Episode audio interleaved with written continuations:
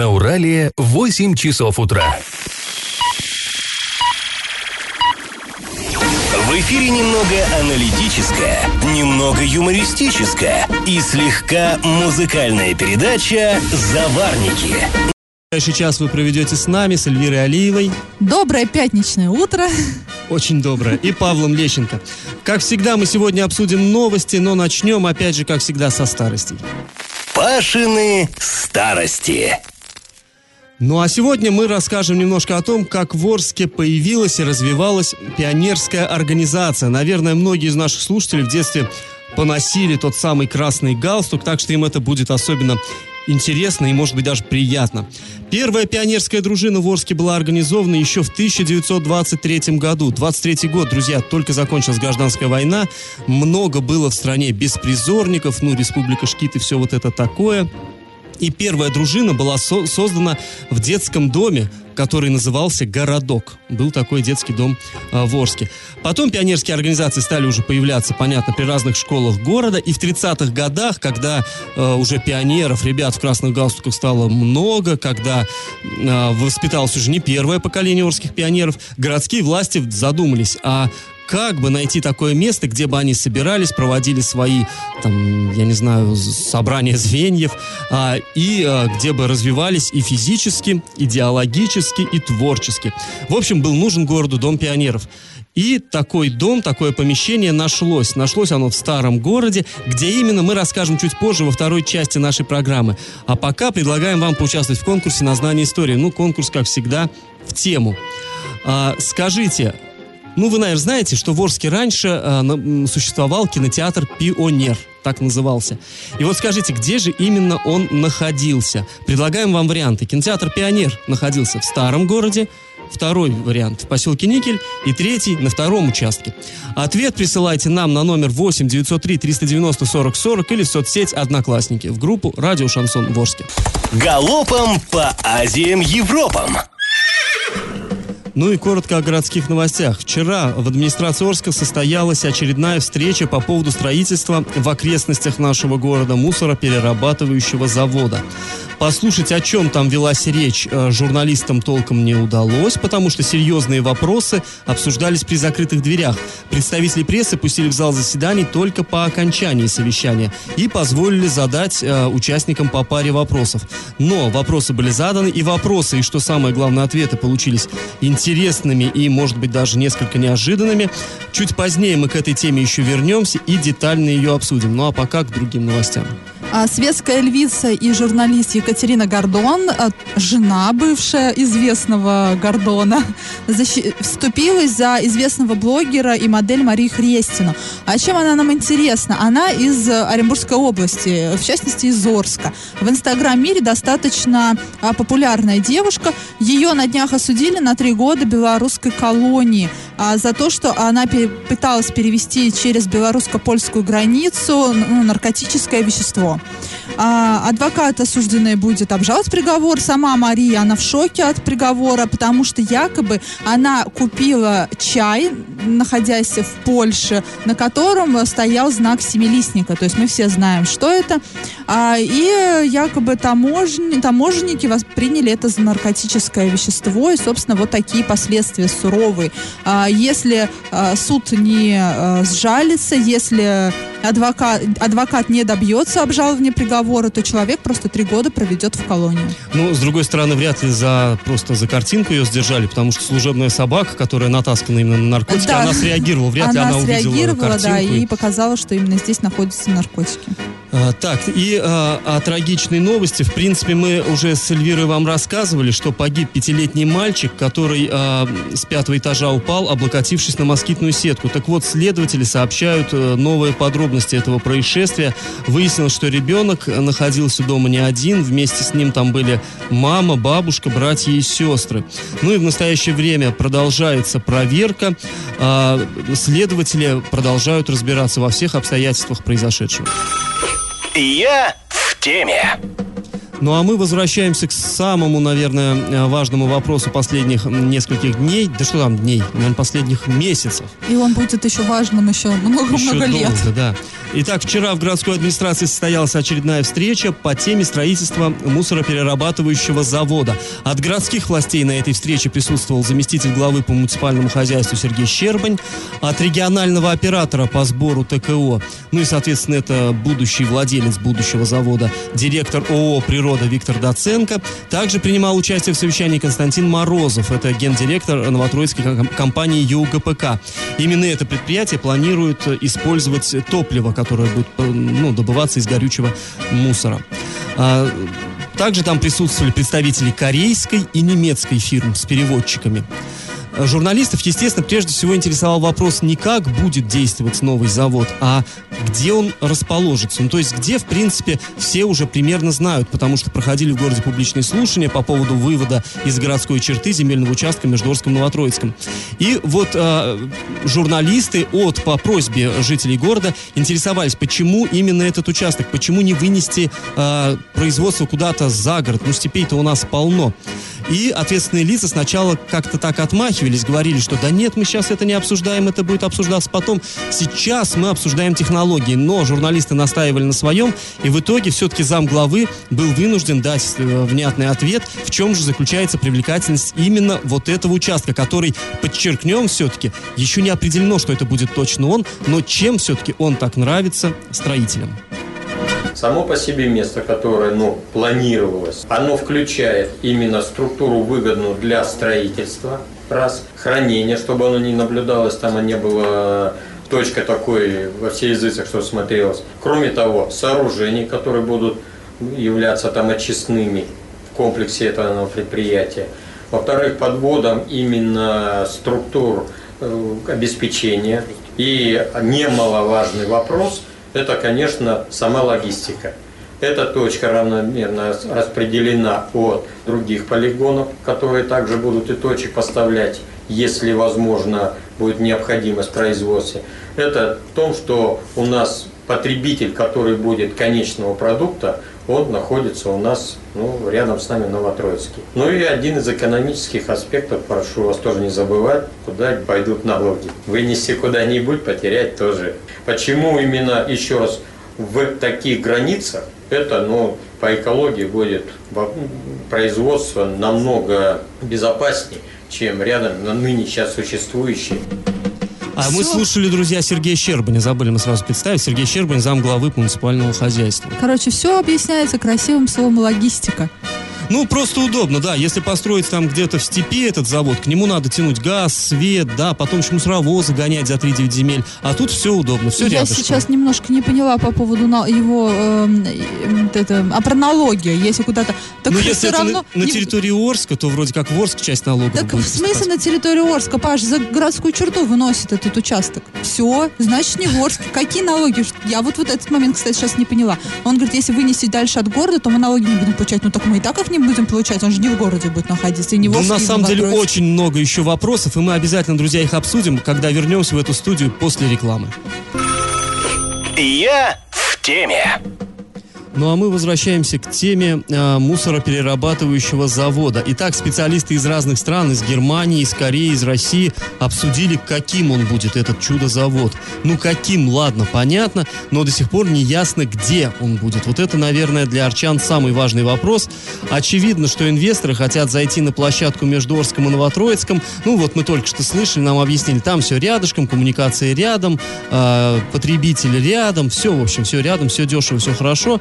А, ну, нормальное желание для бизнеса, на самом деле, попытаться сэкономить на вложениях. Ну, почему бы и нет? Но у арчан есть другое желание, и оно, кстати, тоже нормально, отодвинуть этот завод вместе с полигоном, потому что завод-то заводом, но при нем же будет полигон, где, ну, не весь же мусор перерабатывается, а какая-то его часть все-таки будет также трамбоваться в землю Ну, и то есть полигон, лежать это по-русски говоря, будет свалка. Да ну свалка, да. Которая в летнее время имеет такую способность дымить. Да, она вообще много способностей неприятных имеет. И, конечно, нам всем хочется, чтобы она где-то чуточку а, подальше была. И вот журналисты напрямую у гла- заместителя главы спросили, будет ли учитываться мнение народа. Народ свое мнение высказал уже на публичных слушаниях.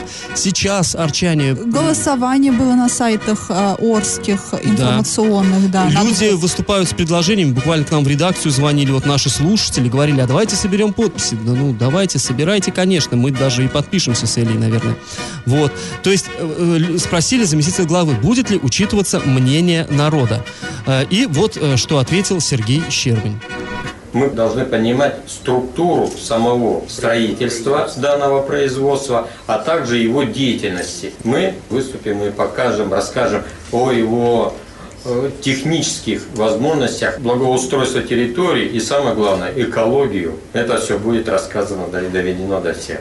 Поэтому вопрос об обсуждении места и категорично людей толкать на митинги и, скажем, на забастовки, ну, пока преждевременно. Во всяком случае, это считаю игра мнениями, потому что люди недопонимают, а кто недопонимает, есть активные, которые ведут за собой этих людей. Почти 1905 год, 9 января. Ну, я утрирую, извините. Но давайте мы сначала разберемся, что это такое. Что это конфета это или пирожок, как его едят, а потом уже будем обсуждать о вкусовых качествах, нужен он нам или нет. Ну вот, к сожалению, ни конфеты и ни пирожок. И, то про поводу 95 года, ну тоже не извиняем. Но это очень странное сейчас заявление, и непонятно, кто эти, кого сейчас назвали Вот провокаторами. сейчас, да, опять минуточка старостей. В 1905 году произошло 9 января то самое кровавое воскресенье, когда толпы рабочих, их провокатор привел к Зимнему дворцу, и тогда погибло несколько сот человек. то Но Ну, сейчас, солдаты расстреляли. э, кто провокаторы? Назовите имена, просто Да, интересно. вот а и- то, может быть, это сейчас был камень в огород средств массовой информации. Да ну я думаю, что туда и был. Ну, Сергей Аликович извинился благоразумно, и, конечно, мы его извиняем. Но вот э, умонастроения наших чиновников, в общем-то, прослеживаются. А потому что он правильно сказал, недопонимают, все недопонимают, недопонимают, почему действительно так. Вам, вам им задают вопрос, почему там, а, если там и так уже дышать нечем, спасибо Новотроицку. А в итоге Ну, логистика. он имел в виду, что недопонимают, какое это благо для арчан будет, что не будет никакого вреда экологии. И вот сейчас, ну, народ просто не, не понимает, вот он, надо ему просто объяснить, как, как это все здорово, и народ, конечно, с криками «Ура!» согласится на строительство завода. Ну, на самом деле, мы только за. Пусть власти объясняют, как будет действовать этот завод, но все-таки пусть они объяснят, Да, пусть почему именно здесь. А то редко, когда что объясняют, прям досконально. Нам в прошлый раз прям нам, э, сказали прямым текстом, никто ваше мнение спрашивать не будет. Все, завод будет, и это факт уже почти совершившийся. Ну, будем ждать, что все-таки власти повернутся лицом э, к народу, ну и к СМИ тоже, и э, начнут объяснять, и начнут выстраивать как-то диалог. Пашины старости. Ну, а мы продолжаем рассказ про историю Орской пионерии. Итак, в 1936 году власти Орска задумались, где бы а, открыть Дом пионеров. И нашли подходящее помещение. Это был дом номер 9 на улице Бебеля, бывшей улице Купеческой. До революции там располагался в этой двухэтажке а, торговый дом известного орского богача Александра Недекера. Там был магазин, э, где продавалась э, мука, сундуки, сделанные в мастерской самого Недекера, ну, кое-какие другие товары. Ну, здесь, как мы видим, ирония судьбы, да. А, Был торговый дом, стал дом пионеров, причем торговый дом капиталиста. Ну, э, в 30-е годы национализировали этот дом, и там сначала располагалась мастерская Куйбышевского глав ширпотреба, сейчас слово как ругательное ширпотреб, ну а тогда это был нормальный товар широкого потребления, то есть, ну, мелочевка всякая. И вот в 1936 году этот дом решили отдать пионерам. На переоборудование городские власти выделили 30 тысяч рублей, сделали там спортзал, сделали классные комнаты для, ну, в смысле классы, для занятий э, разными, в разных кружках и так далее. А вскоре после этого, в 1937 году, улицу саму, улицу э, Бебеля, назвали улицей Пионерской. Вот как раз потому, что там располагался тот самый Дом пионеров. Ну, а потом уже в мае 78 года в Новом городе открылся Дворец пионеров и школьников, который мы все знаем, большое красивое здание. Кстати, оно строилось буквально всем миром, строили его во время субботников. Ну, а старое вот это здание на улице Пионерской отдали индустриальному техникуму. Там долгое время располагался спортзал учебного заведения. Ну, а улица так уж и осталась, Пионерская, что ж, название не пропало. А мы напоминаем, что в начале программы мы объявляли конкурс. Вопрос, в каком районе Орска находился кинотеатр «Пионер». Варианты.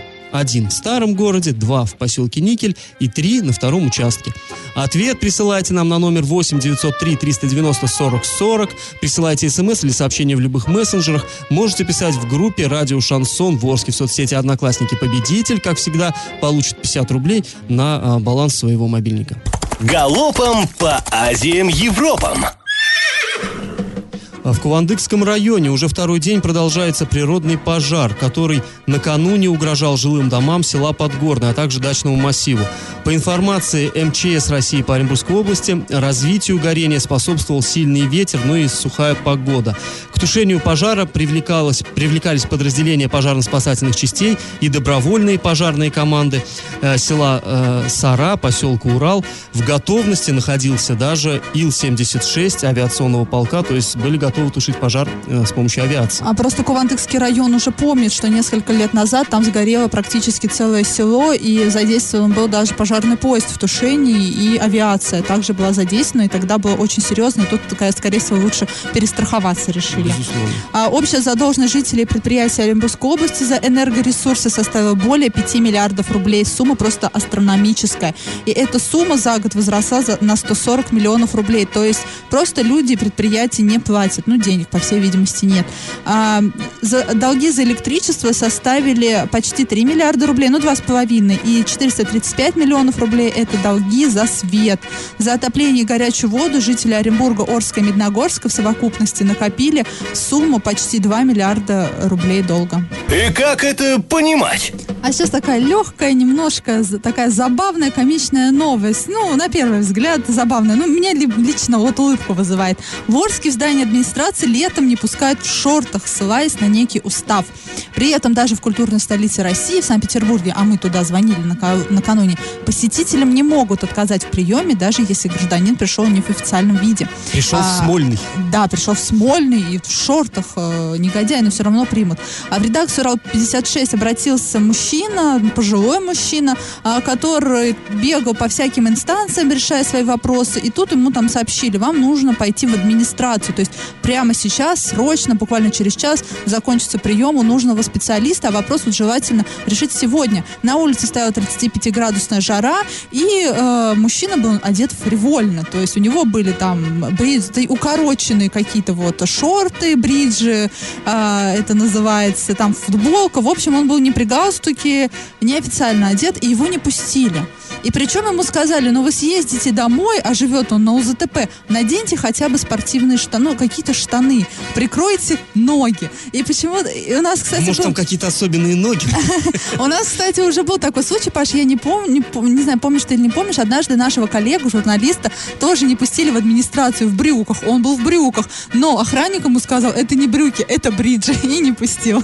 Вообще, я думаю, знаешь, вот есть каждый год администрация разыгрывает тендер э, на охрану своего здания. И там прописано в тех заданиях, что должны, значит, на КПП вот внизу сидеть два человека, так-то подготовленных, так-то там э, выученных. И я считаю, надо третью штатную единицу туда вводить стилиста. Потому что, ну, ты представляешь, кошмар. Вот придет человек на прием, а у него сандали на носки надеты. Позорище. Так, ты знаешь, Или, или галстук в клетку, рубашка в полоску. Не, не сти- Или женщина придет, а у нее платье с прошлой коллекции. Не пускать таких? ты знаешь, кстати, э, сандальные носки это наоборот хорошо, потому что в правительстве Оренбургской области не пускают мужчин с ногими ступнями.